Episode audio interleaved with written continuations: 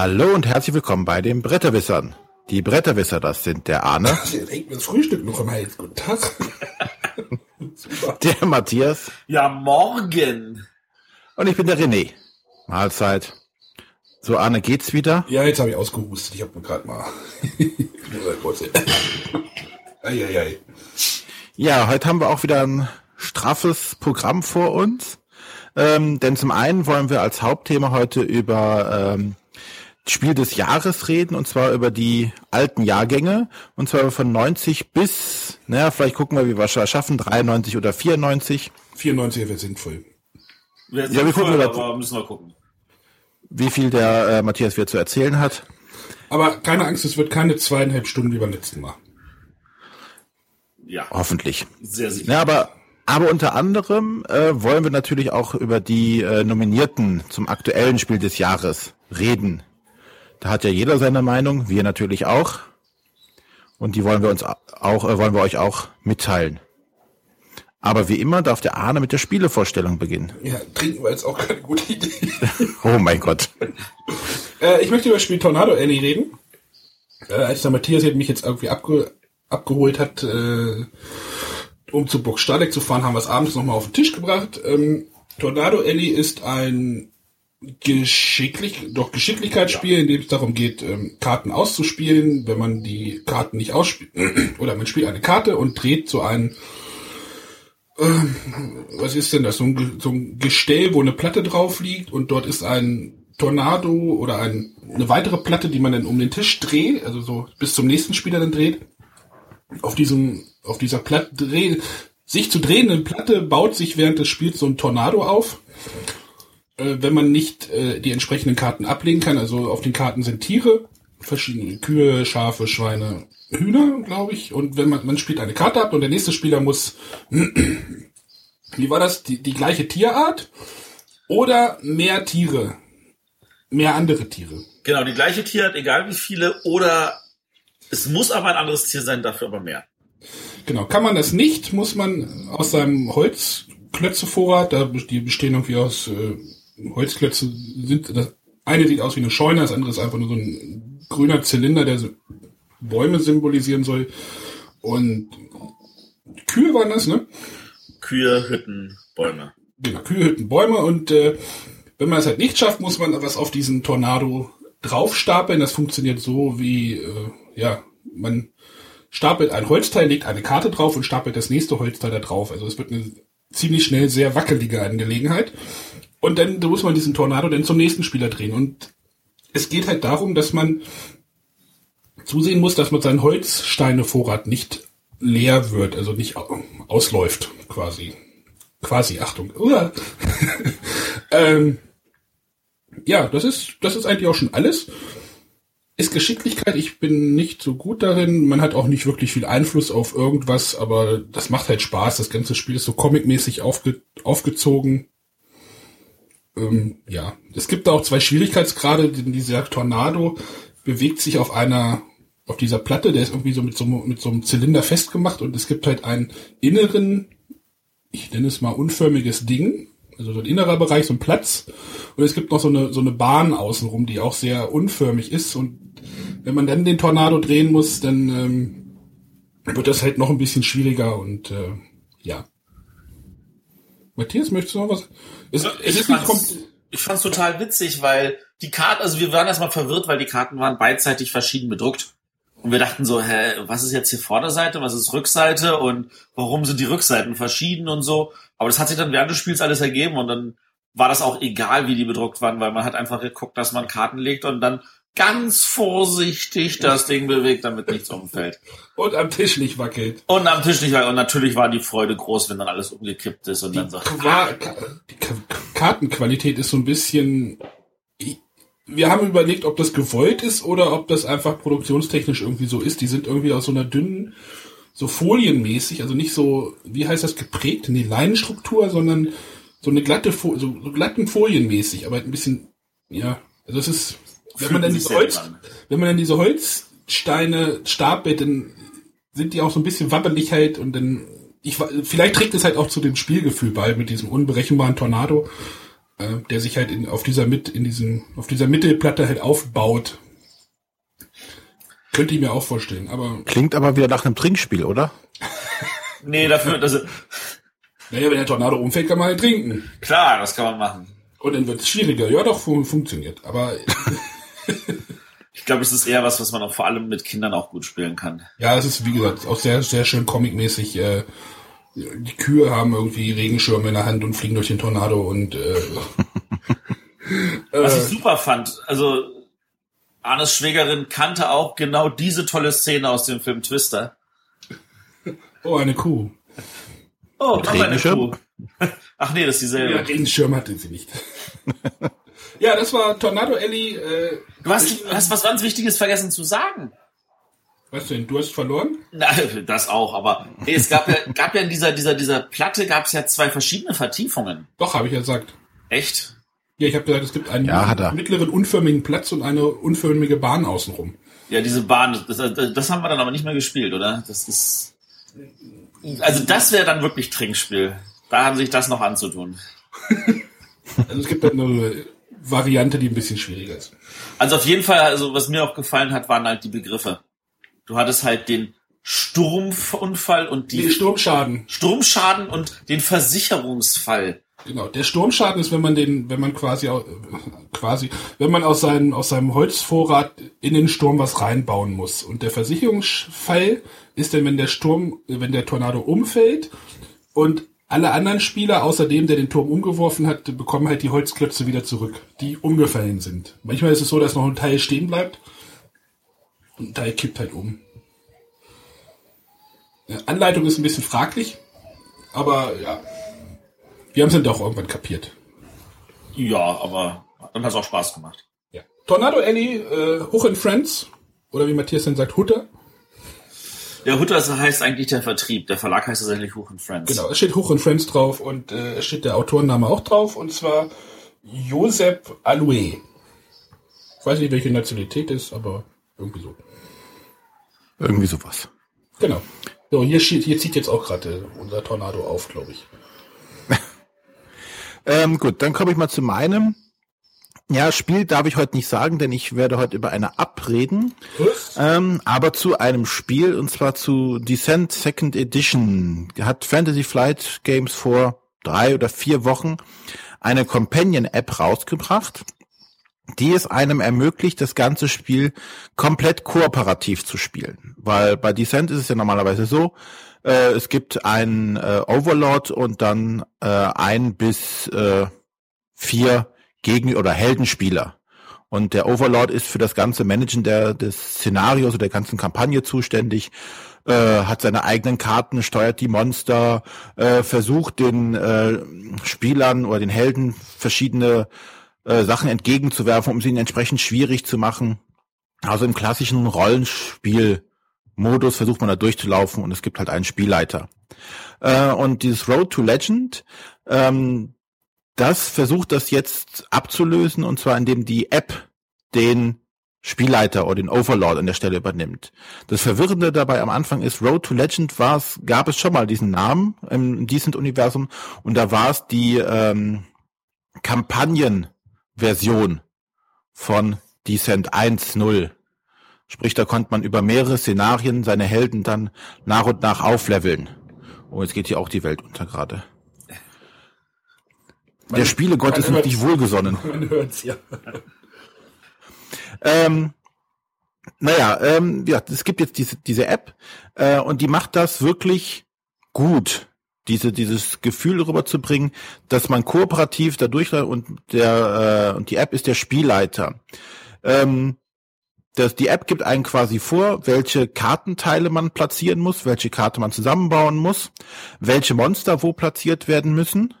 Und dann spielst du als, als Heldentruppe regulär und du sagst der App dann quasi, okay, ähm, Held 1 hat jetzt seinen Spielzug vor, äh, beendet, dann werden die Monster aktiviert und die Monster haben so eine, ähm, ja, so eine, so eine Programmierlogik, nenne ich es jetzt mal. Also mir geht so eine Reihe von Schritten durch, so weiß ich nicht, bewege dich an den nächsten Gegner ran, mach eine Attacke, äh, wenn du am nächsten, wenn du am dem Gegner ranstehst, äh, bewege dich zwei Felder weg oder sowas. Und von diesen drei, vier oder fünf Möglichkeiten, je nach Monstern, darf man immer zwei machen. Man geht also quasi von oben runter und die Bedingung, die zutrifft, zum Beispiel, wenn ich nicht an einem Gegner ranstehe, bewege ich ran, führe ich aus. Und wenn ich dann zwei gemacht habe, endet die Aktivierung des Monsters und das nächste ist dran. Dabei äh, sind die Monster immer ganz schön unterschiedlich, also sei es jetzt irgendwelche äh, Untoten, die da rumlaufen oder Spinnen oder zweiköpfige Ettins die da äh, rumwüten. Diese spielen sich alle etwas unterschiedlich, haben ihre eigene Logik an der Stelle. Man muss oft mit den Helden auch anders drauf reagieren und äh, versuchen sie zu besiegen. Das Spiel steuert vor allen Dingen halt die ganzen Sachen, äh, diese Ereignisse. Das ist halt bei diesen Spielen, als Overlord ist es natürlich immer viel, äh, wenn die Helden diesen Raum betreten, dann passiert hinten das und äh, nach drei Zügen passiert jenes. Das steuert die App natürlich wunderbar. Auch wenn man zu langsam ist, wenn man sagt, okay, jetzt bleiben wir im Raum und heilen uns erstmal ein bisschen, dann gibt es so so so so Strafen, weiß ich nicht, äh, da muss man äh, einen Wurf machen und wenn man den nicht besteht, kriegt kriegt jeder einen Schaden oder sowas oder man flieht vor irgendwas. Und man wird also entsprechend unter Zeitdruck gesetzt, um das äh, Abenteuer zu schaffen. Das Ganze ist grundsätzlich erstmal kostenlos. Kostet also nichts, kann man sich im App Store oder im Google Play Store runterladen und entsprechend mal antesten. Ist ein kleines Szenario ist dabei. Das hat so, glaube ich, drei oder vier Dungeons, die man durchwühlen muss. Ähm, ach genau, wenn man die, durch den Dungeon durch ist, kommt man auch gleichzeitig wieder auf die, die Weltkarte zurück und kann dort zu Städten gehen, um sich dort neue Ausrüstung zu kaufen. In Städten wird halt immer gesagt, hier die und die Ausrüstung hast du äh, oder steht zur Verfügung, äh, kannst du kaufen. Das äh, Überwachen des Geldvorrates übernimmt auch die App, also man muss sich nirgendwo was notieren. Ähm, die App übernimmt auch die die Verwaltung der Fähigkeiten, die mein Charakter äh, gesammelt hat. Also im Endeffekt ist, übernimmt die App die komplette Verwaltung. Du, somit kannst du auch entsprechend speichern, in Anführungszeichen, indem deinen Kampagnenfortschritt einfach speicherst. Ähm, ja, wie gesagt, das ganze Ding ist kostenlos. Momentan gibt's noch äh, keine In-App-Purchases, aber die weiteren Szenarien werden halt durch In-App-Purchases, also In-App-Käufe, dann möglich sein. Und ähm, ich hoffe einfach, dass das Ding gut ankommt, dass da mehrere äh, weitere Szenarien folgen, dass die entsprechend gut sind. Das erste Einstiegsszenario hat mir sehr gut gefallen. Und das macht Spaß damit, kooperativ halt durch den Dungeon zu laufen, vor allem wenn man nur zu zweit ist, ist ansonsten Descent immer so ein Spiel, naja, einer spielt den Overlord, der andere spielt äh, zwei Helden, ist dann nicht so prickelnd. Das ist dann damit natürlich schon schöner und besser und macht echt Spaß. Ist die denn lokalisiert? Leider nein. Noch nicht. Ich hoffe, irgendjemand nimmt sich derer an, die, also die ist echt gut. Ähm, was auch schön ist, du kannst es alleine mit dem Grundspiel spielen. Bei äh, weiteren Szenarien haben sie jetzt gesagt, das kann sein, dass das Grundspiel nicht mehr ausreicht, aber ansonsten kannst du mit dem Grundspiel alleine spielen, weil du gibst in der App an, welche Erweiterungen, welche Spiele du hast davon, so dass zum Beispiel auch äh, dasselbe Szenario und so Random Monster werden halt aus allen Erweiterungen genommen, die du eingetragen hast. Hast du nur das Grundspiel, kommen halt nur Grundspielmonster Jo, ist ja gut. Und äh, wenn du äh, Erweiterungen hast oder diese Lieutenant-Packs oder Kreaturen-Packs, kommen halt noch weitere Monster hinzu. Und ich hoffe, dass das, wie gesagt, dass das Ding gut ankommt, dass da weitere Szenarien zu rauskommen, dass es vielleicht lokalisiert wird und dass Fantasy Flight Games das als Grundlage nimmt, um dasselbe auch für das Imperial Assault so eine App zu bauen. Ja. War, traue ich denen zu.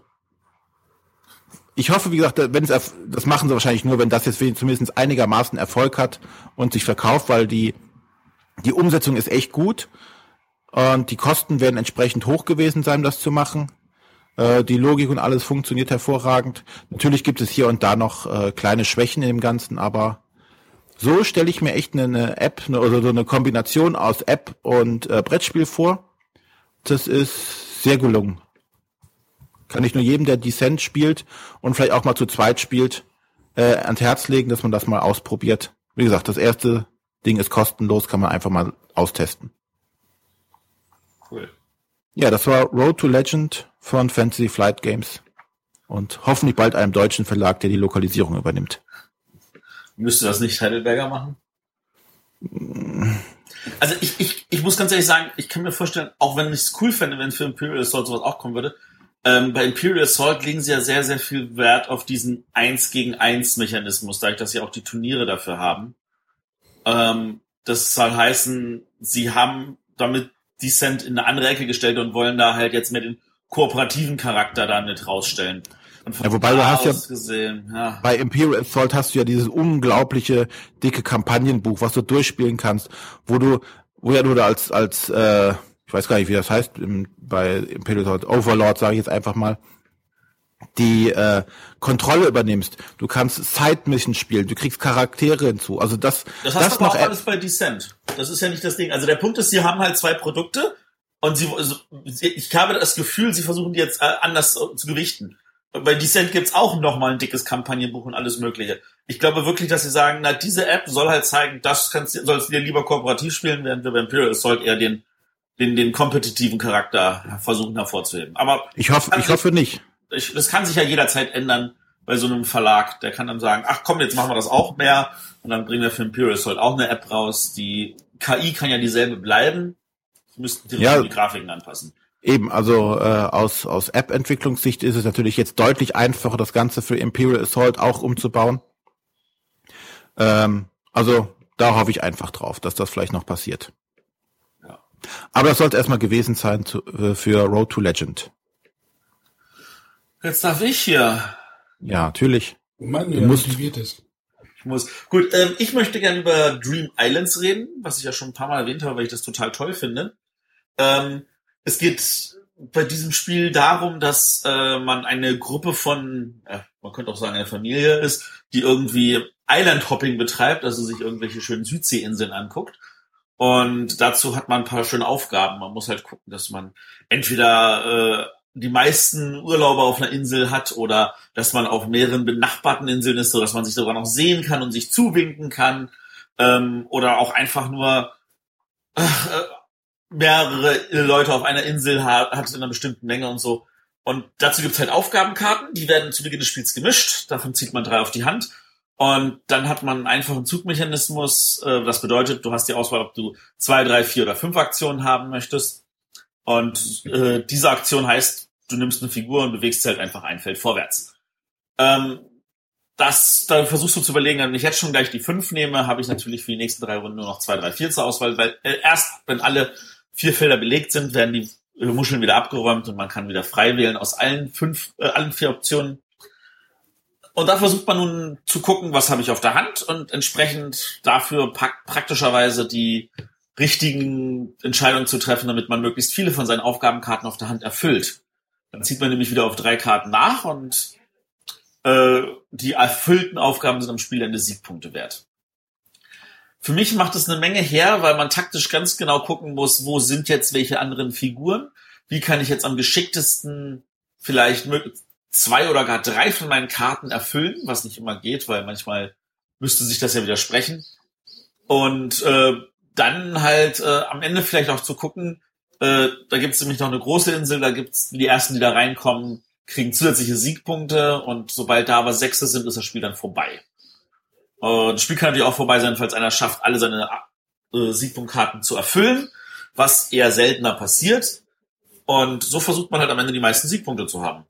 Spielt sich locker, ich würde mal sagen, in 20 bis 30 Minuten ungefähr. Ja, hat nicht gedauert. Anna, habt ihr das auch gespielt, oder? Ja, wir haben das auch zu Spiel gespielt. Mit vier, vier Leuten. Eher dreiviertel Stunde. Boah, das war aber mit Regel erklären und lesen, oder? Nee, erklären nur. Okay. Ja, also ich finde, es geht schnell, es macht Spaß. Äh, ich habe eine Menge Freude an Dream Islands. Äh, einfach weil es so ein, so ein richtig einfaches Familienspiel ist, das ich auch mit meinen Kindern spielen kann. Hat bei mir, hat bei uns irgendwie nicht funktioniert. Okay. Was, was, was kannst du das genauer formulieren, was nicht funktioniert hat? Nö. Nö. Hat irgendwie nicht funktioniert. Weiß ich, ich meine, vom Papier klingt's gut. Du hattest jetzt ja auch gesagt, dass äh, ich mir das auf jeden Fall anschauen sollte. Aber irgendwas, also mir hat's persönlich nicht so gefallen. Okay. Jo. Äh, was ich auch sehr schön finde, ist ähm, die sehr gelungene Grafik von Michael Menzel. Ich mag seinen comichaften Stil. Ja, Also- dieses, Jahr hat er, dieses Jahr hat er irgendwie die Comic-Ader für sich entdeckt, anscheinend. Ne? Ja, oder die Verlage haben genau die Comic-Ader von ihm erwartet. Also er hat ja schon mal für Schmidt-Spiele comicmäßig hier Eselsbrücke illustriert. Und Eselsbrücke hat ja auch einen Graf Ludo gewonnen, was ja auch wirklich nachvollziehbar ist, weil es halt wirklich unheimlich ansprechend ist und das Spiel auch sehr bereichert. Äh, ansonsten hat er ja auch äh, Leo muss zum Friseur sehr, sehr schön umgesetzt, sodass er selber es nicht wiedererkannt hat. Und äh, ich finde das auch in Dream Island, das ist sehr praktisch und passend. Also sehr gut geworden. Genau, das war jetzt Dream Islands, Schmidt-Spiele. Der Autor ist Lorenz Kutschke. Und wie gesagt, schöne Illustrationen von Michael Menzel. Gut. Dann kommen wir jetzt mal zu den Nominierten des diesjährigen Spiel des Jahres. Hey, wir haben eine Frage der Woche. Ach so. Matthias hat doch eine Frage der Woche rausgepult. Ja, dann kommen wir erst, bevor wir zu den Nominierten kommen, zu der Frage der Woche. Und da hat nicht der Arne was rausgesucht, sondern der Matthias. Genau, und zwar der äh, LP Biesel hatte uns einige Fragen gestellt, schon vor über einem Jahr. Und eine der Fragen war, welche Podcasts hört er? Ich denke, da können wir einfach jetzt mal auf diese Weise ein paar Podcast-Empfehlungen von uns geben, wenn wir schon selber Podcaster sind. Äh, ich würde sagen, jeder so maximal drei oder so. Aus welchem Bereich? Völlig offen. Drei wird aber schwierig. Also ich habe gestern in meinen, ich habe gestern in meinen Podcatcher reingeguckt, weil wir uns auch auf der Burg Stahleck, auf der Matthias und ich ja waren, ähm, unterhalten und ich habe halt 42 davon. Bei mir sind es 64. Ja, aber ja, ja. Ähm, da jetzt drei rauszuholen, also was ich wirklich, äh, ich bewege mich da auch zwischen, zwischen diesen zwei Welten Videospiel und Brettspiel und Technik und Nerd und also von Giant Bomb, das ist eine Videospielseite, also deren Podcast bereichert mir halt meine Mittwochsarbeit, weil der immer Dienst, irgendwie die Nacht von Dienstag am Mittwoch kommt, das sind dann halt irgendwie auch zweieinhalb Stunden oder sowas, das ist dann für mich dann das Mittwochs-Highlight. Ähm, ich höre auch einen Bits und so, also Technik-Podcast. Ich höre aber auch einen Dice Tower tatsächlich gerne, weil der diese so ein bisschen diese Magazinstruktur so ein bisschen hat, mit unterschiedlichen Segmenten, wo es halt auch sehr nicht denn es ist denn nicht unbedingt so Laber-Podcast-mäßig, also in Anführungsstrichen, was wir jetzt hier produzieren, äh, sondern halt ein bisschen aufwendiger denn auch schon. Das sind jetzt so die drei, die ich jetzt so nennen würde. René? Ja, da werde ich mal anfangen. Ich werde das Ganze etwas umgehen, mit den drei zu nennen. Und zwar einmal äh, werde ich Vrind nennen. Das ist vom Holger Klein. Den wollte ich schon nennen. Verdammt. Und das Schicke bei, wenn du Vrind nennst, äh, der Holger macht da unglaublich viele Formate draus. Äh, sei es äh, die Kombüse, wo er übers Kochen spricht, Flaschenwein, wo er über Wein, er macht Fotos, äh, er macht Politik, er macht äh, Geschichte. Wissenschaft, ähm, der macht alles. Also der, das ist wirklich so ein äh, ja Laberer vor dem Herrn, ohne das Böse zu meinen. Der ist auch Radiomensch, der macht es also auch beruflich noch. Also gesagt, da findet man eigentlich immer irgendein Thema, äh, worüber man reden kann. Besonders schön finde ich momentan halt das, das Wissenschaftsding von ihm, wo er mit dem Florian Freistetter spricht. Das ist so, so, ein Wissenschaftsjournalist über halt so, was passiert gerade in der Wissenschaft und sowas alles. Das, also die, diese ganzen Sachen machen mir sehr viel Spaß. Ähm, den nächsten großen Block, den ich, also den nenne ich einfach mal die Meta-Ebene. Das ist hier von dem deutschen Podcaster, von dem Tim Pritlove, der hat auch so ein ganzes, äh, ganzen Blumenstrauß an, an Podcast-Formaten, die er so rausbringt. Äh, unter anderem die Freak Show, äh, ein bis zu vier Stunden oder manchmal auch mehr dauernder Tech-Podcast, wo tatsächlich Nerds sitzen. Also da gibt's Leute, die können, äh, weiß ich nicht, Binärprotokolle, glaube ich, sprechen oder simultan übersetzen. Also da sitzen wirkliche Nerds und aber gleichzeitig macht er sowas wie Chaos Radio Express oder die Raumzeit äh, oder Logbuch Netzpolitik. Äh, da auf jeden Fall auch mal reinschauen. Also am besten mal einfach nach Pin, Tim Pritloff, dem wir auch ja unter anderem hier unser Podcast-Plugin für WordPress verdanken, über den wir das Ganze hier veröffentlichen können. So, und ähm, was ich noch empfehlen kann, äh, ist, wer sich ein bisschen für Astronomie oder so interessiert, den kann ich den äh, die Sterngeschichten, das ist von dem Florian Freistetter Podcast. Der macht, äh, weiß nicht, ob das wöchentlich, ja wöchentlich müsste das fast sein, äh, so eine kleine Sterngeschichten. Das sind so 15, 10 bis 20 Minuten maximal, äh, wo er irgendein Thema der aus der Astronomie anspricht oder Naturwissenschaften, also aber sehr Astronomie nah, also Physik oder Mathematik. Das ist auch immer sehr nett, ihm dazu zu hören. Das war's jetzt. Das waren meine drei Nennungen.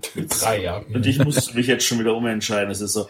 Ähm, also ich, ich versuche auch mal so, so Sachen zu erwähnen, die vielleicht noch in andere Richtungen gehen. Also äh, ich habe, ich höre gerade sehr gerne Seriendialoge, ähm, wo eine Dame sich mit äh, Fans von einzelnen TV-Serien unterhält über was ist so toll an dieser Serie, warum sollte man die sehen und auch natürlich dann Tipps gibt, so wer diese Serie mag, wer mag was noch anderes.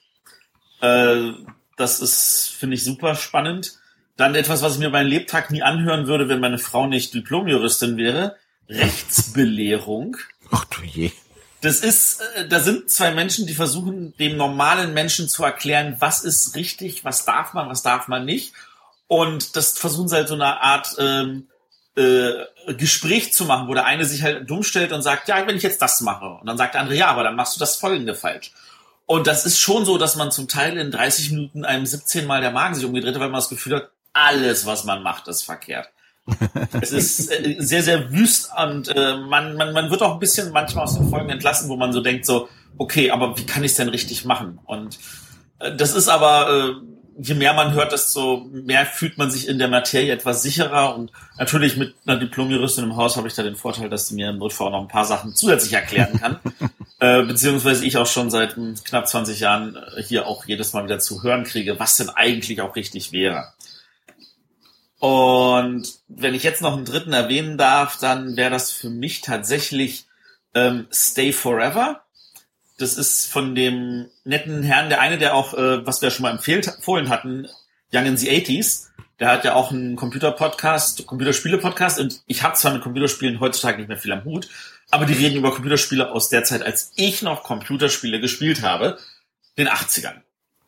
Und da ist es total spannend zu hören, was da noch alles zu erzählen gibt, wenn ich mich dran erinnere, was ich an Bubble Bubble gesessen habe oder an Bart's Tale oder an äh, anderen merkwürdigen Spielen und damals auf meinem Amiga vor ja inzwischen 30 Jahren.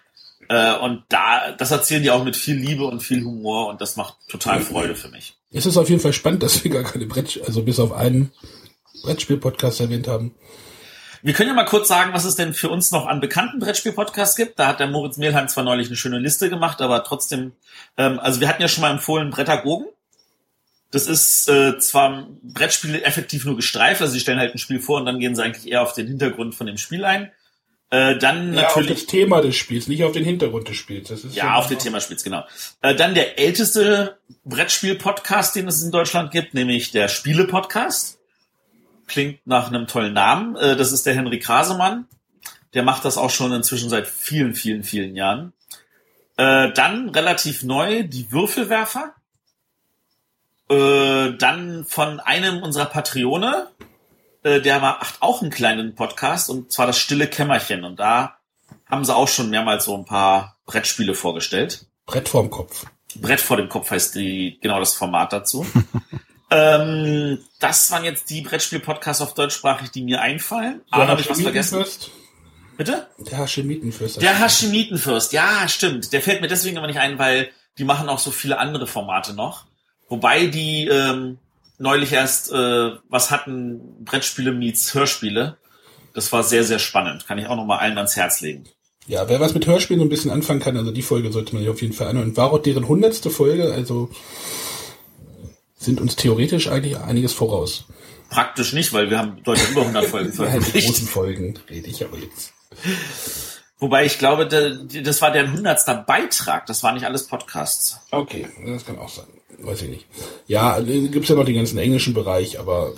Ja, im englischen Bereich, also da höre ich zum Beispiel mal gerne noch äh, hier von Portal Games und Stronghold Games Board Game Insider. Das ist kurz, knackig, spannend, witzig. Oder Gaming Rules aus England, wo Paul also darüber erzählt, was er auch gerade gerne spielt und so. Für Leute, die es gerne schwer mögen, Heavy Cardboard. Äh, für Leute, die gerne so ein bisschen so auch auf der Mainstream-Welle schwimmen, das Spiel Radio Talks gibt's auch, für Leute, die gerne vier Stunden unterhalten nicht, werden wollen. Ich weiß nicht, ob es das noch gibt. Radio Talks gibt's noch. Ein zweites Jahr wurde mitfinanziert. Okay, wurde mitfinanziert, alles klar. Das stand, glaube ich, so ein bisschen auf der Kippe noch, ne? Ja, ja. Oder für Leute, die was ganz Kurzes mögen, das gibt's ja auch. Äh, ein Klassiker, wie war der Tag, Liebling? Mit Anke Engelke und einem anderen Kollegen vom Radio. Das ist so alle zwei Wochen mal für fünf Folgen, so fünf Minuten oder so. Gut, aber ich denke, das waren jetzt genug Tipps. Ja. Wer das alles abonniert hat, der hat die Woche über genug zu hören. Auf jeden Fall. Gut, Bei mir sind dann kommen mehr, wir, Jetzt sind es mehr bei mir wie 42. dann kehren wir jetzt zurück zu den Nominierten, wo wir eben ja schon fast waren, Ja. bevor uns die Podcasts dazwischen kamen. Ich, äh, letzten Montag, äh, ah nee, das ist ja der Montag vor zwei Wochen, also Wenn das hier rauskommt, ist das schon wieder zwei Wochen her, ja. ist schon fast, fast zwei Wochen her, wurden ja die Nominierten äh, bekannt gegeben. Wir haben ja vor vier Wochen dazu auch eine Sendung gemacht, wo wir lustig geraten haben. Die, soll ich die Nominierten nochmal nennen, falls sie Ja. Ja, gerade auf dem Schirm sind? Also für den anthrazitfarbenen Pöppel sind dabei ähm, Time Stories, Pandemic, Pandemic Legacy deutsche Version und das Isle of Sky.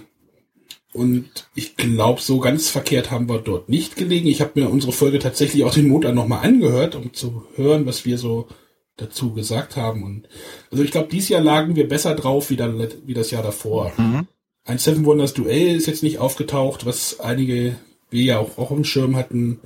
Wir hatten in der Folge auch drüber diskutiert, ob man denn diese, ich nenne sie jetzt wieder verbrauchbaren Spiele, auch wenn sie es nicht sind oder so, aber diese, diese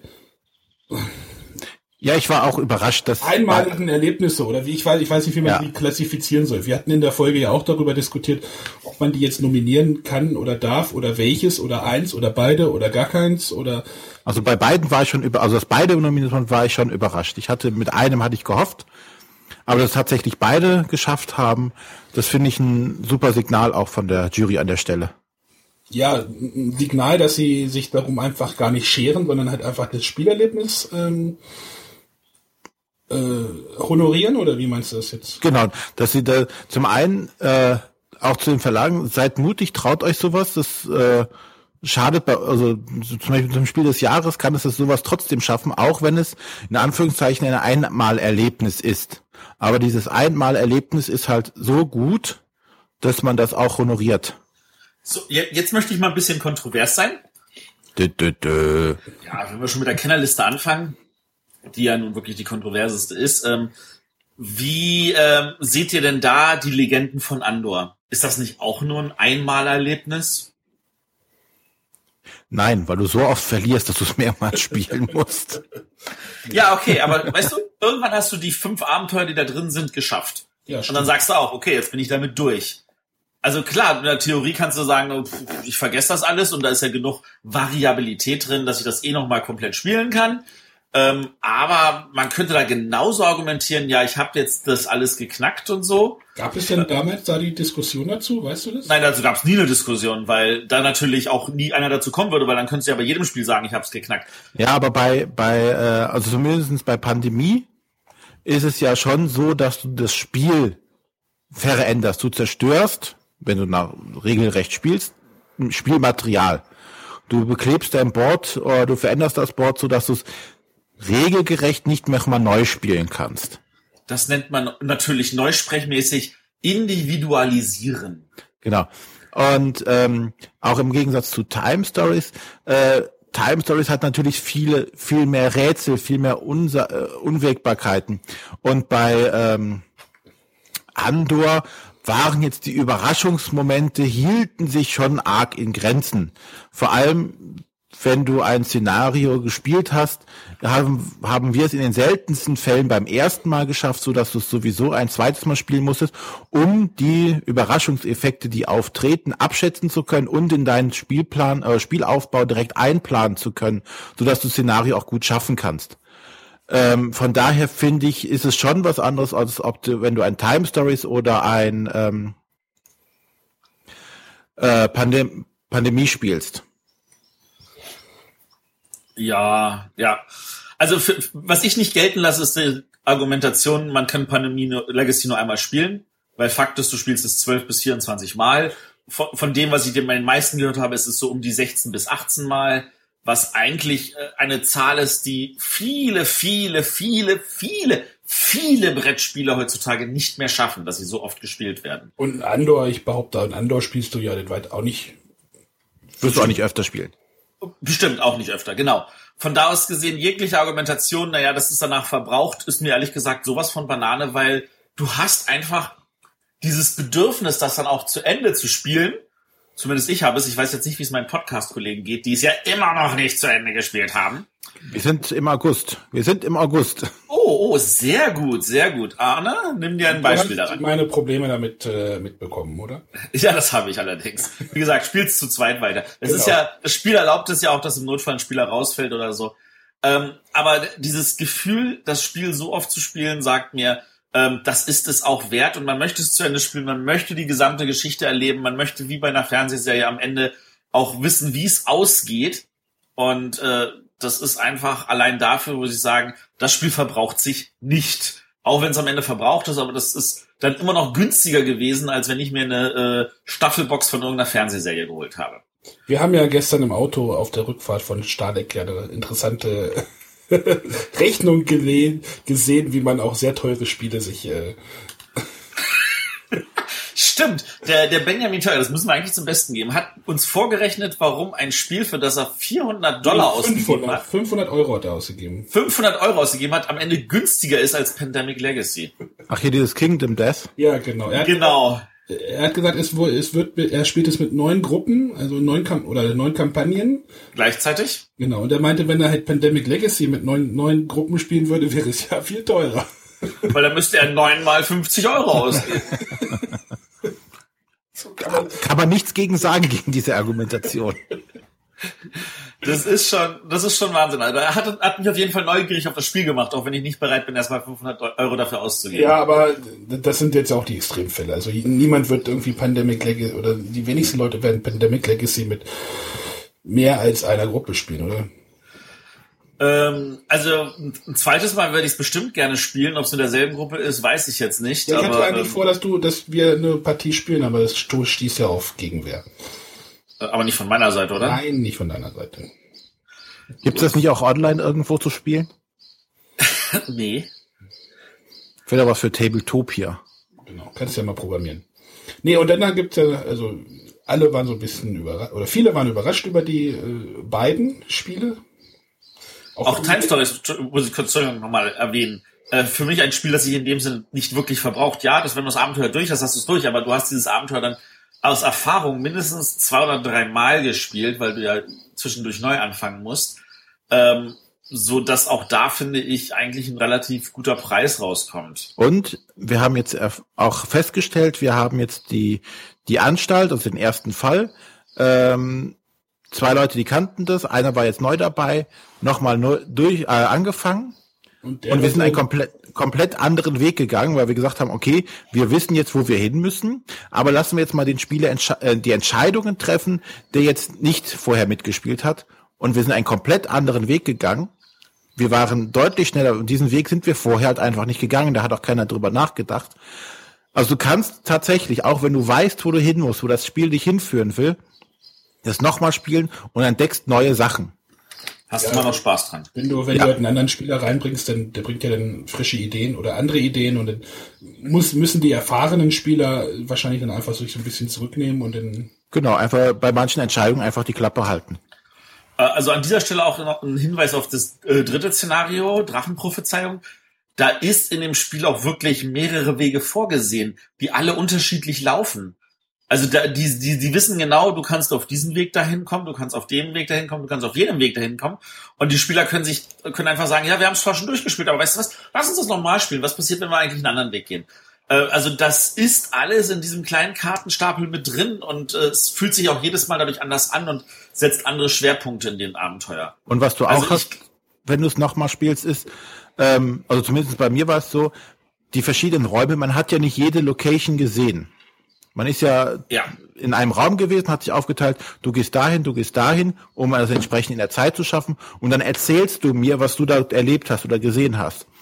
Und äh, manchmal ist halt spannend, okay, jetzt gehe ich auch mal dahin, was der mir letztes Mal erzählt hat, weil das habe ich gar nicht so verstanden. Oder der hatte irgendwas von einem Bild gesprochen, was da drauf. Und dann gucke ich mir das jetzt nochmal selber an.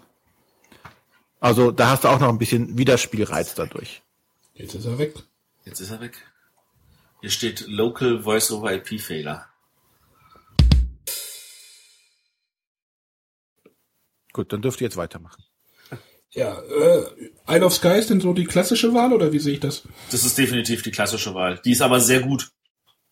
Und welches Spiel gewinnt jetzt? Das würde ich auch Time wissen. Stories. Legacy. Ich glaube, es wird Pandemie. Also das Schlimme ist wirklich, ich traue es allen drei Spielen zu und für alle drei gebe es gute Gründe und das ist wirklich das offenste vom Ergebnis her, was ich sagen kann. Also bei den anderen habe ich denke, deutliche Favoriten. Ich habe sie bei dieser Kennerspielliste nicht. Ich denke, es wird Legacy, aber bei jedem der drei würde es mich nicht wundern.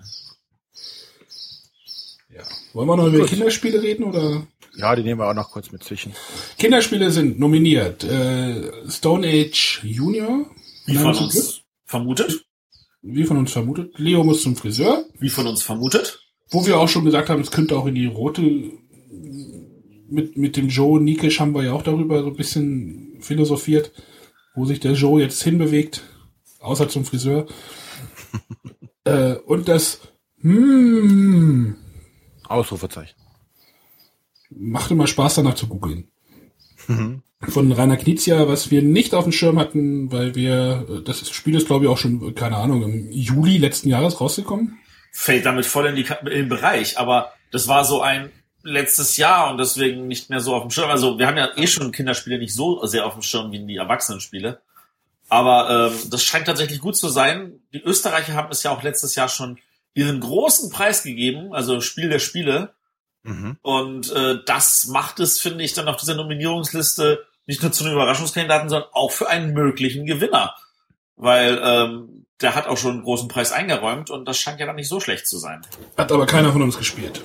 Leider bisher nicht. Das werden wir auf jeden Fall nachholen. Ob wir das schaffen, bevor die äh, äh, der, der Preis vergeben wird, glaube ich jetzt nicht. Aber wir werden es definitiv noch mal in einer der nächsten Sendungen dann äh, auch vorstellen. Ja, jetzt, jetzt wollt ihr eigentlich zum roten Preis kommen. Wer, wer, wer, wer wird's denn?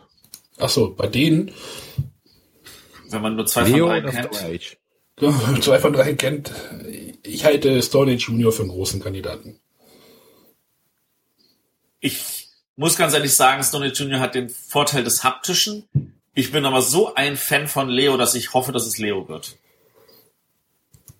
Ich tendiere gefühlt auch mehr zu Stone Age.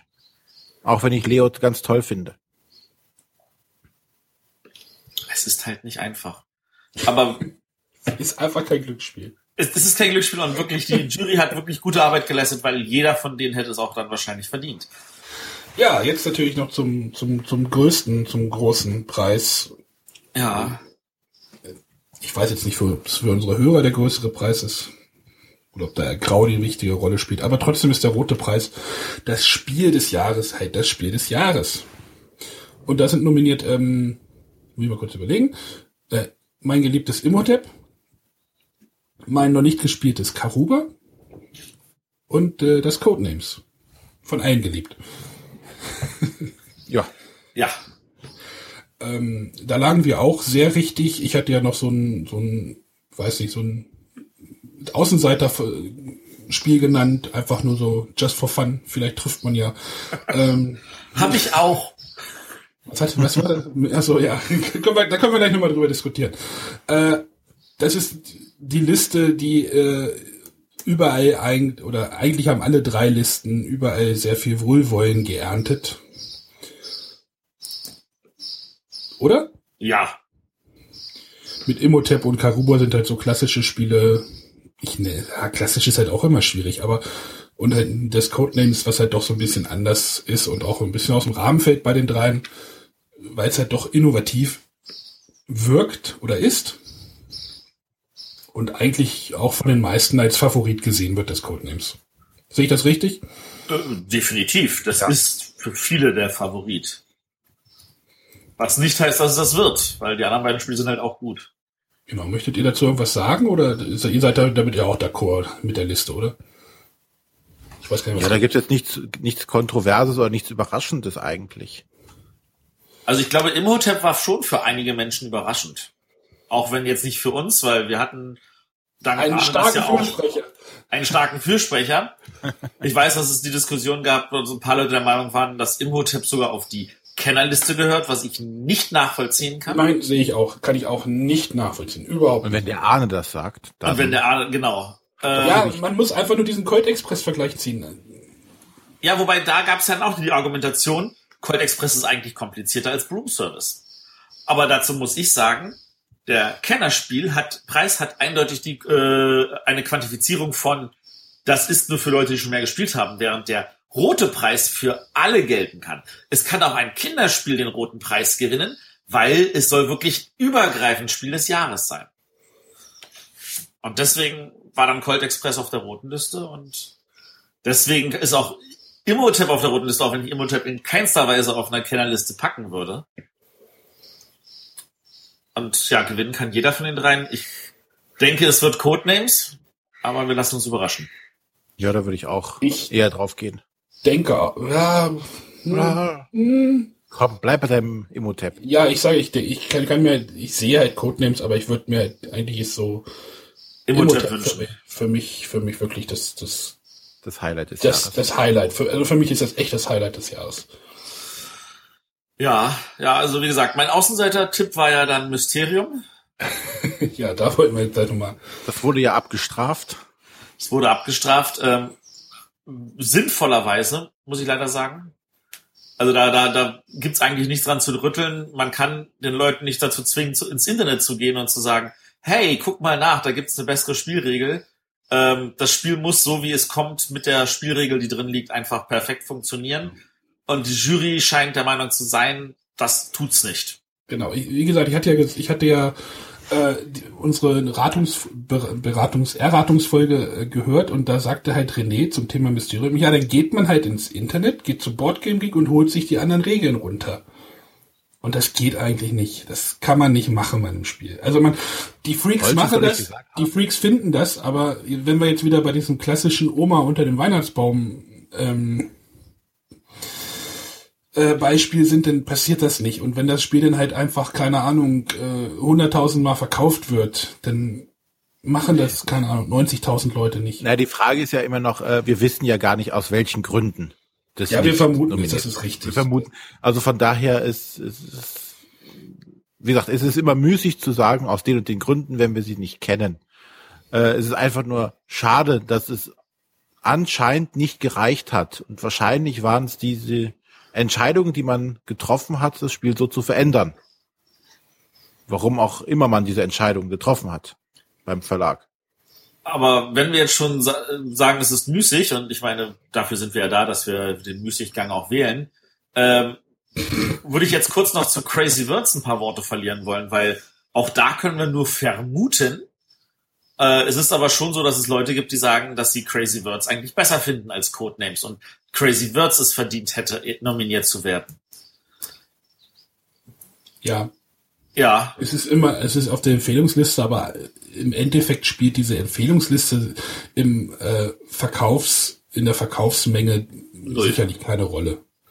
Und äh, da, da würde ich jetzt halt einfach nur sagen wollen, ich glaube, Crazy Words hätte auch eine Nominierung bekommen können, ähm, wenn das Material da drin anders wäre. Also ich, ich wie gesagt, meine Vermutung. Ich würde es auf, aufs Material schieben. Du hast diese kleinen Punktechips, du hast diese kleinen Buchstabenchips. Ähm, ich hatte das in Oberhof gemerkt, als wir eine Partie zu sieben gespielt haben, dass bei dem Griff nach irgendwelchen Punktechips äh, dann auch irgendwelche Buchstabenchips sich immer wieder umdrehten, die dann so, schon wieder in die Mitte gelegt wurden und solche Sachen. Und äh, das war immer wieder ein, ach, ich muss es jetzt nochmal umdecken. Ach, verdammt, beim Aufdecken sind jetzt am also beim Greifen sind ein paar aufgedeckt, wir müssen alle wieder zurücklegen und nochmal greifen.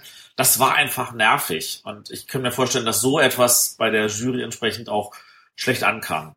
Ansonsten äh, hat irgendjemand anders das auch erwähnt, dass äh, ein Spiel, das der Verlag sich noch nicht mal traut, sein eigenes Logo in die Ecke zu packen, sondern sich eines äh, Firmenlogos bedient, das er seit vielen, vielen, vielen, vielen, vielen Jahren nicht mehr benutzt hat. Äh, da steht ja Fish Tank in der Ecke. Äh, aus dem Grund, dass da auch eine ab 18 Version ist und dass Ravensburger mit solchen Spielen eigentlich nicht in Verbindung gebracht werden möchte, auch traurig ist. Da ja, das ist wirklich, das ist auch so wirklich so eine Sache, wo ich, äh, ich hatte mit Matthias auch irgendwie drüber diskutiert. Ich sag, was Crazy Words ist jetzt von Ravensburger. Man guckt bei Amazon und da steht das dann halt irgendwie unter Fischdenk und dann denkst du, äh, das ist so komisch irgendwie. Und dann ist da Fischdenk drauf, was für den Käufer ja auch eigentlich vollkommen irrelevant ist, aber dann irgendwie. Es ist, es ist tatsächlich aber für den Verkauf relevant, weil wenn da Ravensburger steht, dann sagt der Kunde, oh cool, ich kenne diesen Verlag. Wer kennt Fishtank? Aber hat Ravensburger nicht auch Privacy Quickie? Quickie Privacy? Nein, das ist Amigo. Ach, das war Amigo, okay. Ja, aber dann, dann bringst du halt keine 18er Version raus oder dann bringst du halt eine, ach, was weiß ich. Das ja, ist also, müßig wie gesagt, diskutieren. Der, der, der Jury ist es egal, ob da Fischtank steht. Aber ja. die Jury wird wahrscheinlich schon gesagt haben, boah, dieses Material, Vermutung meinerseits. Ja, wir, wir sind immer noch in der Glaskugel. Wir sind in der Glaskugel. Aber ja, Crazy Words auch ansonsten natürlich von uns eine Empfehlung. Ja, auf jeden Fall. Ja. Und im Großen und Ganzen können wir uns jetzt äh, oder haben wir nichts an der Liste auszusetzen. Aber ganz und gar nicht. Und nächstes Jahr kommt ein Codename Pictures auf die Liste. das wäre spannend. Das war übrigens sehr gut, ja. Codenames Pictures, eine kurze Empfehlung von unserer Seite. Genau, wir haben, wie gesagt, wir waren gerade, irgendwie gerade jetzt, zuletzt auf Burg Stahleck, Matthias und ich, und äh, dort haben wir auch eine Folge aufgenommen, die wird ja nächste Woche kommen, kann ich ja schon mal sagen. Dort gab es ein Codename Pictures, also ein Codenames mit ähm, Piktogramm, so ein bisschen, so ein bisschen surreal, ich nenne sie jetzt Dixit-mäßig Piktogramme, aber einfarbig. Und deutlicher. Also da sind nicht noch irgendwelche Sachen irgendwo am Rand oder so, sondern man sieht deutlich, das ist dieses Ding und das kann drei verschiedene Sachen darstellen. Und ein Wal mit Segeln. Ein Sparschwein mit Flügeln. Ja, irgendwie solche Sachen. Also hört die Folge an, wir haben darüber gesprochen, auch glaube ich sehr ausführlich. Ähm. Sehr Ach ja, und zwar nicht alleine, wir haben uns da auch noch ein paar Gäste mit reingeholt. Der liebe Tim Koch von Spielfreude und der Christoph Post von Brettspielbox, die haben uns äh, an der Stelle Gesellschaft geleistet und haben auch noch ein bisschen mit uns geredet. Genau. Schon mal Vorausschau für die nächste Woche. Genau. Ja. Aber es sind bemerkenswert, das wollte ich jetzt noch mal kurz erwähnen. Die Jury scheint ja im Moment so ein bisschen Wert darauf zu legen, dass die Downtime sehr niedrig ist. In den, in den Spielen, die sie be bewertet. Das war in den letzten Jahren schon so. Oder ich glaube, es wurde herausgehoben bei Colt Express, ja, okay was war noch? Broom Service war auch viel gleichzeitig und dieses Jahr ist das, glaube ich, so wirklich ins Extreme. Oder jedes dieser sechs Spiele, ich lasse jetzt die Kinderspiele mal raus, jedes dieser sechs Spiele, was nominiert ist, ist mehr oder weniger in Teilen gleichzeitig zu spielen oder man ist immer so ein bisschen involviert. Bei einem Imhotep bist du involviert, ein Schiff fährt los. Meine Steine sind da drauf. Was bedeutet das für mich? Bei einem Karuba zieht ein Spieler die Plättchen und ich kriege ein Plättchen und muss zusehen, dass ich es einordne. Also gleichzeitig. Bei einem Codenames ist ein Gruppenspiel, also eine Hälfte ist auch immer dabei. Und die andere Hälfte eigentlich auch, oder? Ja. Pandemie kooperativ sowieso. Äh, Isle of Sky gibt's die, diese Auktionsphase, wo man, und man die Plättchen anbaut. Bei was war Time Stories auch kooperativ. Also es ist schon, es ist kein Five Tribes wird, glaube ich, im Moment den Preis gewinnen können. Äh, aber an der Stelle, genau, Five Tribes wird es wahrscheinlich nicht können. Ich weiß nicht, ob das eine Mode ist im Moment. Es ist auf jeden Fall etwas, was, ich meine, wenn, wenn wir jetzt von Buzzwörtern reden, das am meisten, die größten Beschwerden gibt es momentan wirklich zum Thema Downtime wenn irgendwelche Spiele bei irgendwelchen Leuten durchfallen, dann oft wegen Downtime-Geschichten. Und ich glaube, das ist auch das, was der Jury aufstößt. Und sie erkennen natürlich trotzdem an, dass klassische Spiele, wo es auch gewisse Downtime gibt, manchmal richtig gut sein können. Sie haben ja auch ein äh, Mombasa auf die Empfehlungsliste getan. Aber sie sagen, also das ist nicht mehr modern. Modern sind Spiele ohne Downtime.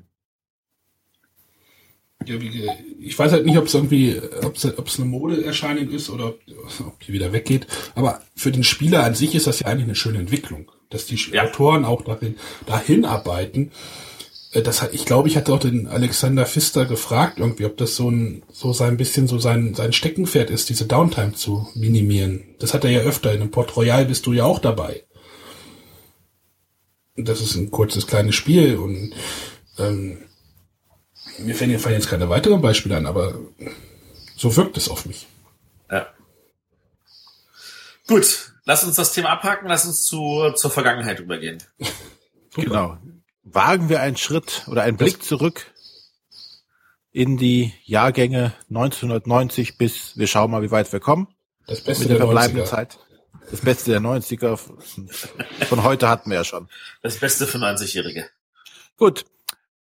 Fangen wir direkt an. 1990. Es ist dem Adel verpflichtet gewesen. Adel verpflichtet. Wer kennt Adel verpflichtet von euch? Ich hab's im Schrank stehen, du wolltest es nicht mit mir spielen.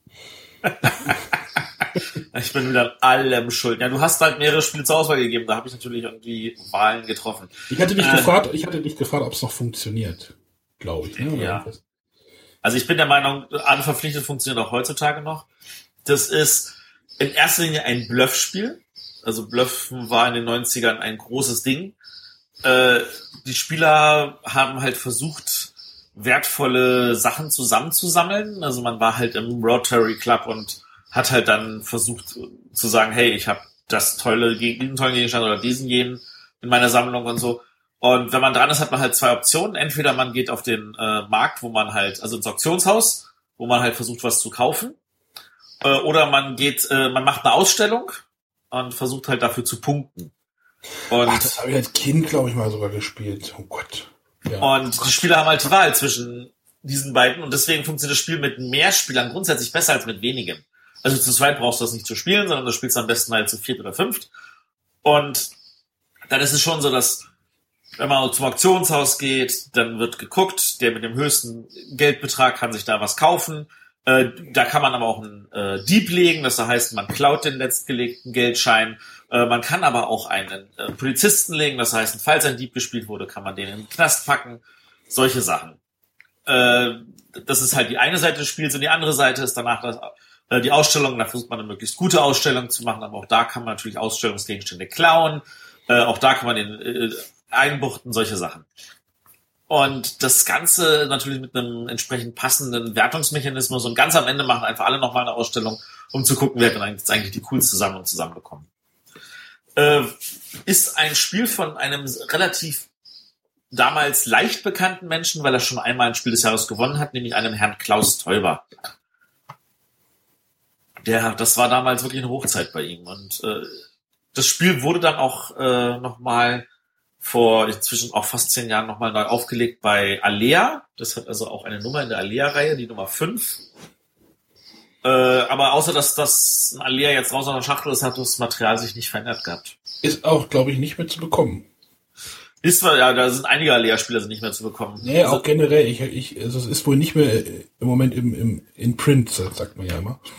Ja, das kann sein, aber also in meinen Augen ist es immer noch ein gutes Spiel, wenn man Bluff-Spiele mag. Das ist die Voraussetzung.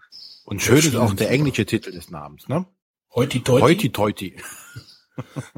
äh, echt? Heuti ja, Heuti Teuti. Oh mein Gott. ja, weiß ich nicht. Das ist halt vor meiner Zeit so ein bisschen gewesen, natürlich. Ähm, nein, nicht vor meiner Zeit, aber vor meiner Spielezeit. Matthias, wie war das denn damals? Hast du da irgendwie geführt? Äh, nee, nicht gefühlt. War das, war das in Ordnung, das Spiel? Das war super. Also es waren alle damals begeistert. Ich meine, es gab halt nicht damals die Tausende von Spielen. Und das war tatsächlich ein Highlight. Das hat, habe ich mit ganz vielen Freunden gespielt. Das hat total viel Bock gebracht, weil dieses Blöffen natürlich auch damals in unserer Jugend äh, total gut rüberkam. Man hat halt eh Spaß dran gehabt, den anderen zu foppen und so anzudeuten, was man vielleicht machen möchte oder nicht. Und äh, also das war eine sehr gute Wahl. Ich habe nicht das Gefühl, dass irgendjemand da auch Zweifel dran hegen würde. Ja, ich, ich guck gerade, bin gerade bei Spiel des Jahres auf der Spiel des Jahres Seite äh, im, ja. im, im Archiv. Ähm, gucke mir gerade die Empfehlungsliste auch noch dazu an. Äh, es sind acht Spiele auf der Empfehlungsliste. Ich kenne eins davon. Oh, welches? Heiße Schlacht am kalten Buffet. Und warum kennst du das? Weil das wieder aufgelegt wurde, glaube ich, letztes Jahr oder vorletztes Jahr als Mahi. Genau, ist- vor zwei Jahren als? Mahé von Franjos. Mit einem komplett anderen Thema. Ja, da, da geht's halt dann mit Schildkröten um die Inseln wandern, wandern, aber das Spiel selber funktioniert ja immer noch. Und äh, das ist tatsächlich auch immer noch ein sehr gutes Spiel. Also das ist das Spiel auf dieser Liste, das tatsächlich dadurch, dass es immer noch irgendwie erhältlich ist, als Ja. so der, der das Highlight auch von diesem Jahrgang bezeichnet werden darf. Äh, ansonsten persönliches Highlight noch ist äh, Lifestyle, was hier einen Sonderpreis bekommen hat für schönes Spiel. Es gab ja damals Sonderpreis schönes Spiel, meistens für Material. Und das Material war da auch für damalige Zeiten schon ziemlich genial. Oh, bei der Grafik, bei der Schachtelgrafik, da lassen die 90, äh, die End 80er und Anfang 90er aber schon sehr grüßen. ja, Eieiei. ja, aber da waren, da waren so schöne Plastiksteine drin und das war alles sehr hochwertig und ganz viele Karten mit ganz vielen Bildern drauf. Äh, Also bei Lifestyle ging es einfach darum, da wurden vier zufällige Bilder ausgelegt und dann ging es darum, dass ein Spieler eine Kategorie bekommen hat und dann diese Bilder persönlich gewichten musste. Also zum Beispiel, wo würdest du am liebsten Urlaub machen? Und dann siehst du da, weiß ich nicht, einen Strand, dann siehst du da irgendwie eine, äh, einen Fanfarenzug in, in, in London oder ähnliche Sachen.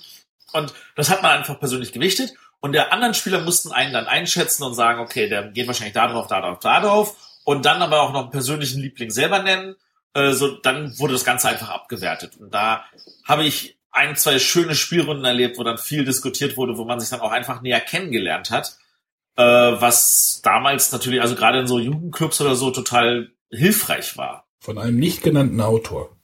von einem nicht genannten Autor. Heutzutage weiß ich nicht, ob das Spiel noch funktionieren würde. Ähm, ich finde es jetzt nicht besser oder schlechter als sowas wie Gift Trap. Äh, es ist halt etwas langwidrig, sage ich mal, aber vom Material her war es toll.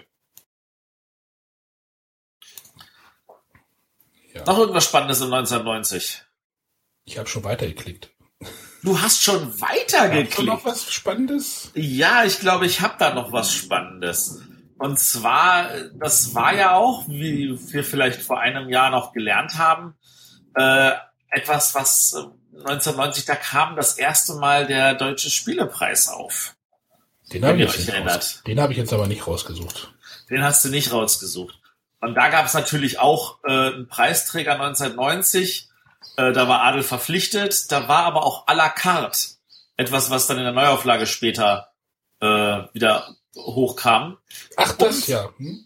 Und ein solches Ding. Darüber hatten wir jetzt in der John Nikisch-Folge kurz geredet. Das war natürlich auch so ein kleiner Favorit für mich. Gut, aber dann lass uns zu 91 gehen. Muss ich ja doch wieder weiterklicken hier. Och, du armer Junge. 91, Spiel des Jahres. Drunter und drüber, äh, auf dem Flohmarkt gekauft und noch nie gespielt. Ist auch von einem Was? relativ unbekannten Autor, nämlich Klaus Teuber. Jemand, der es schafft, in, innerhalb von drei Jahren, äh, also innerhalb von vier Jahren dreimal Spiel des Jahres zu machen, mit seinen mehr oder weniger ersten paar Spielen. Ja, aber sowas kommt doch äh, anscheinend häufiger. Ich meine, Donald X Vaccarino. Äh, Ja, ja, ja, aber der Punkt ist, du brauchst halt dann Leute, die anders denken als die Masse, die- was auf den Markt kommt. Und das hat der Teuber hat damals einfach einen neuen, neuen Spiele äh, Richtung einfach mal eingeschlagen, sag Ja, ich was jetzt. denn, was denn 95 tatsächlich denn in einem Höhepunkt endete, ja? Genau, was 95 in einem Höhepunkt endete. Er hatte danach noch, finde ich, noch bessere Spiele auf den Markt gebracht, nach 95. Äh, aber natürlich ist mit dem Erfolg von 95 äh, mehr oder weniger seine gesamte restliche Karriere auch also äh, zementiert worden. Ja, aber drunter und drüber kriegt man auf dem Flohmarkt sehr günstig. Und habe ich zum auch mal Glück. gespielt. Das hast du gespielt? Ja, als Kind mal. Und in der Jugendgruppe. Ging's da nicht irgendwas? aber kein- war, da, war da nicht um die, ich weiß nur, es ging um die Schildbürger. Genau. Und dass man Wege machen sollte, man halt drunter oder drüber. Und irgendwie Klohäuschen, oder? Okay, ich, ich, ich gebe euch mal eine Zusammenfassung. Also bei drunter und drüber geht es darum, jeder fängt in seiner Ecke an und man versucht halt äh, geschickt die Straßen, Wege und Gebäude irgendwie in der Stadt unterzubringen. Und äh, dazu werden äh, halt lange Plättchen, kurze Plättchen gelegt. Dann gibt's halt natürlich Brücken und solche Sachen, wo man dann drunter durch kann und ähnliche Sachen.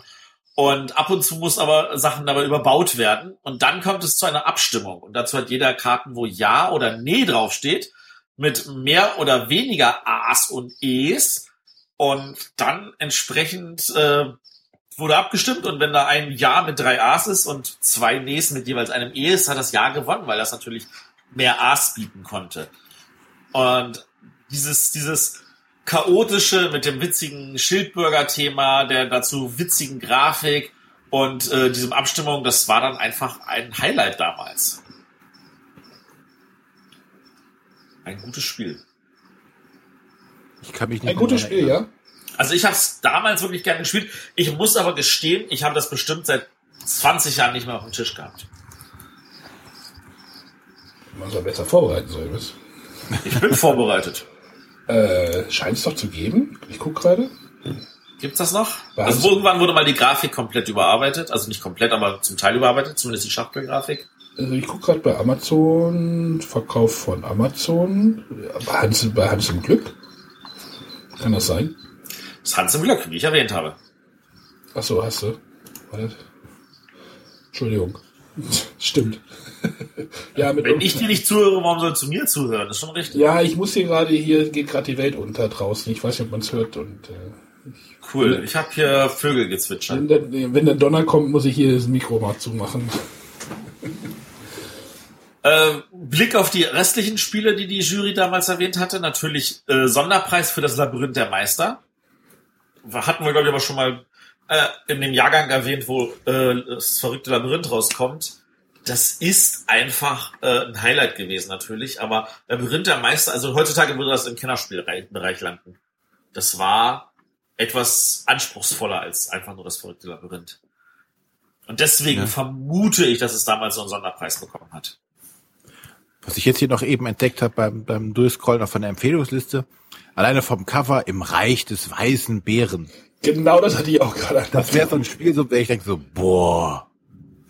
Ja, Nee, hallo, Thema. Solltest mal Kingdom Ja. Death Monster spielen. Ja, so viel Geld habe ich nicht. Am Haus gekauft.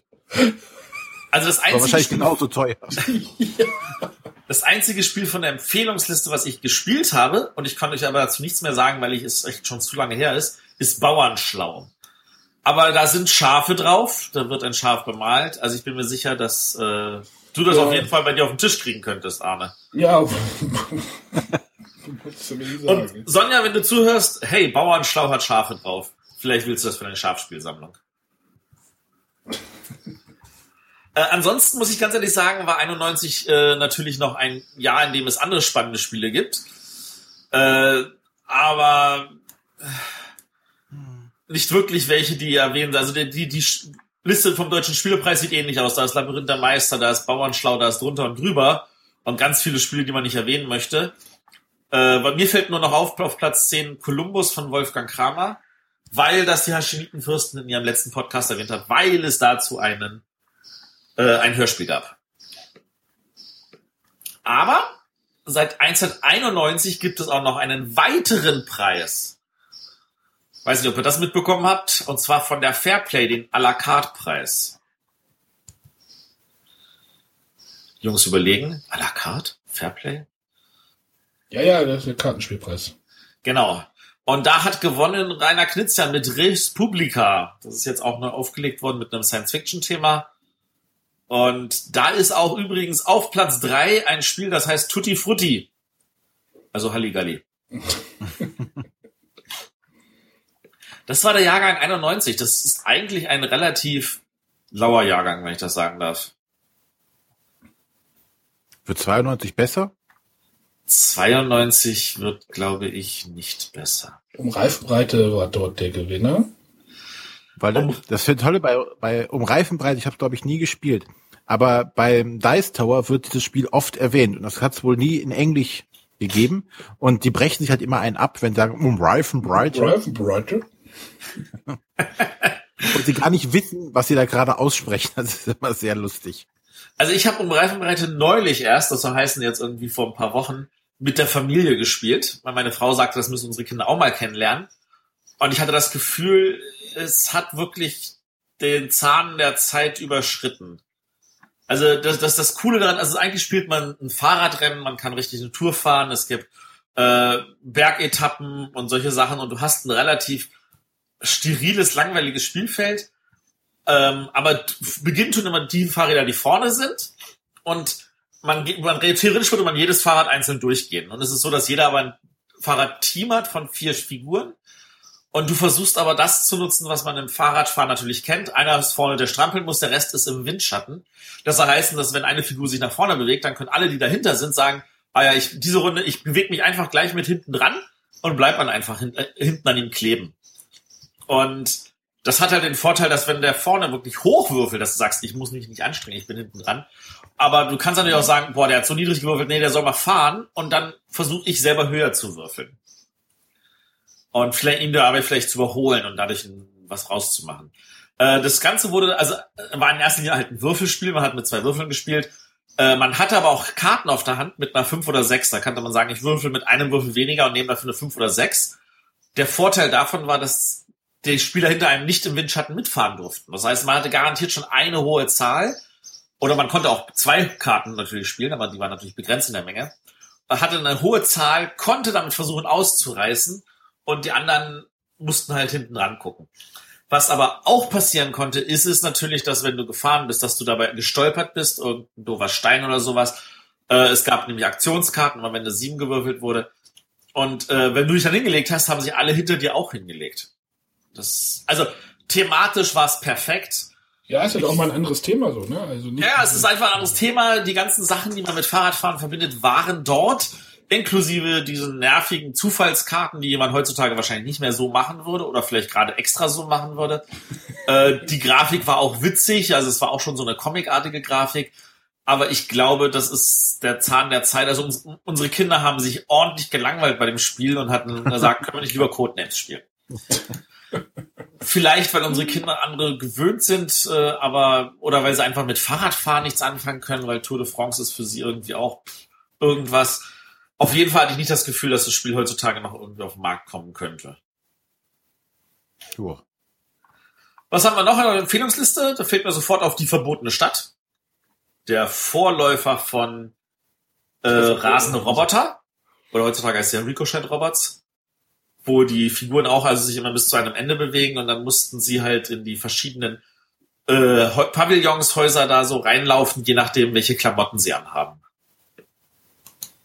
Gibt ja noch ein Rennspiel auf der Liste. Das Entenrallye? Ja. Ja, ist auch noch eins. Ich hatte gerade gelesen, dachte, wie Entenrallye und dann habe ich Citroën 2CV. Ähm, ich muss sagen, ich muss sagen, auf dieser Liste, auf dieser Empfehlungsliste sagt mir kein Spiel etwas. Ja.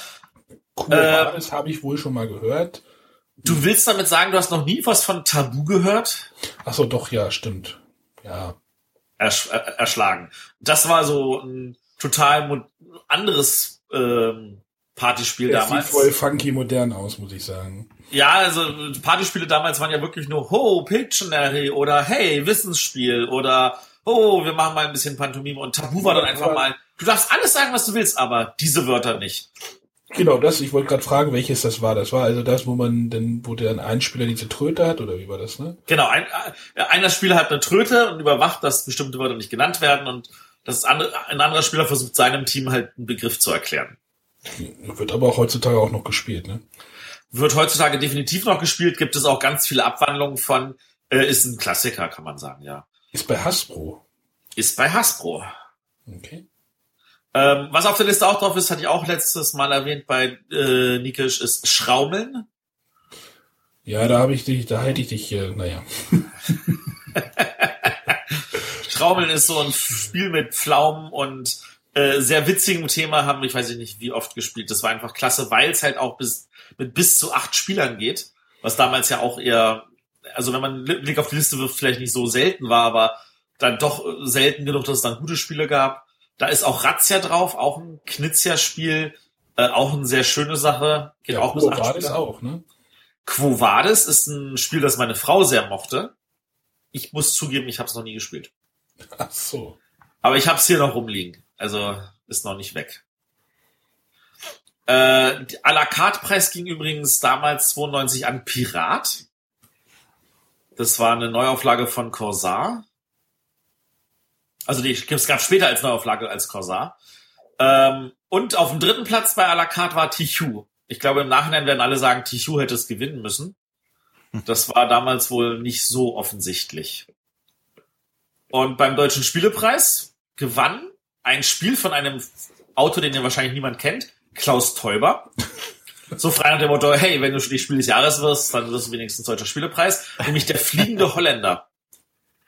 Oh, das war jetzt Kinder. Da weiß ich noch halt, dass halt, dieses Cover fand ich irgendwie so, so unglaublich. Und dann hat Matthias das hier irgendwie mal angeschleppt neulich. Und ich gedacht, ach ja, hm, okay. Ja, also ich habe jetzt auch keine... die Kindheitserinnerung eine andere, die Wahrnehmung war eine andere wie, äh, Also ich kann es nicht, nicht mehr beschrei äh, beschreiben, wie das damals wohl ankam, das Spiel. Ich habe es wahrscheinlich über zehn Jahre später das erste Mal gespielt.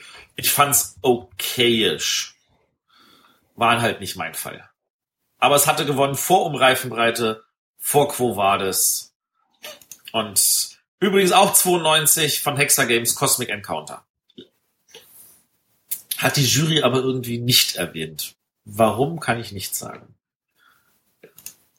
Und ähm, Ach ja, und Razzia war natürlich nicht von Knizia, Entschuldigung, Razzia war von Dora. Mein Fehler. Bevor gleich wieder alle schimpfen. ja. Aber bevor wir jetzt in die Gefahr reinkommen, wie im Kinderspiel des Jahres 92 im Schweinsgalopp durch die nächsten Jahre zu rennen, weil uns langsam, das war eine Überleitung, ne? Das war eine wenn man- Überleitung, die von Arne hätte kommen können. Auch wenn man nicht darauf hinweisen soll, aber ähm, würde ich sagen, dass wir jetzt hier vielleicht Pause machen. Denn äh, wie gesagt, in Anbetracht der Zeit wäre es wahrscheinlich für die nächsten beiden Jahre unfair, wenn wir die jetzt so im, in ganz kurz nur abhandeln. Ehrlich gesagt, ich finde 93 kann man noch ganz kurz abhandeln und auf 94. ja, mm, Ah, ja, da sind meine Jungs anderer Meinung. Lass mal, lass mal einen Break machen. Ich würde die Pause machen, dann haben wir da genug Zeit, um dir zu widersprechen. Das ist schön. Die erste Folge, die wir hatten, haben wir irgendwie über, keine Ahnung, acht Spiel, acht Jahrgänge geredet oder sowas. Jetzt haben wir gerade mal was geschafft? Drei? Dafür haben wir aber heute auch extrem lange über den aktuellen Jahrgang gesprochen. Ja. Und der Das hat stimmt. natürlich auch seine Zeit verdient. Und wie gesagt, bevor wir jetzt äh, noch jetzt Spiele aufzählen und im Schweinsgalopp da durchreiten müssen, machen wir lieber hier eine Pause und reden dann nächstes Mal über die Jahrgänge ab 93. Vielleicht sollten wir das jetzt auch dann irgendwie jetzt Richtung Ende Sommer oder sowas anvisieren, dann ist die Pause auch nicht so groß wie das letzte Mal jetzt. Genau. Aber ich denke ja doch, dass wir dieses Mal einiges zu erzählen hatten, vor allem über den aktuellen Jahrgang. Das stimmt. Ja, wie gesagt, nächste Woche gibt es dann, äh, wie von Arne schon angedroht, das Special zur Burg Stahleck.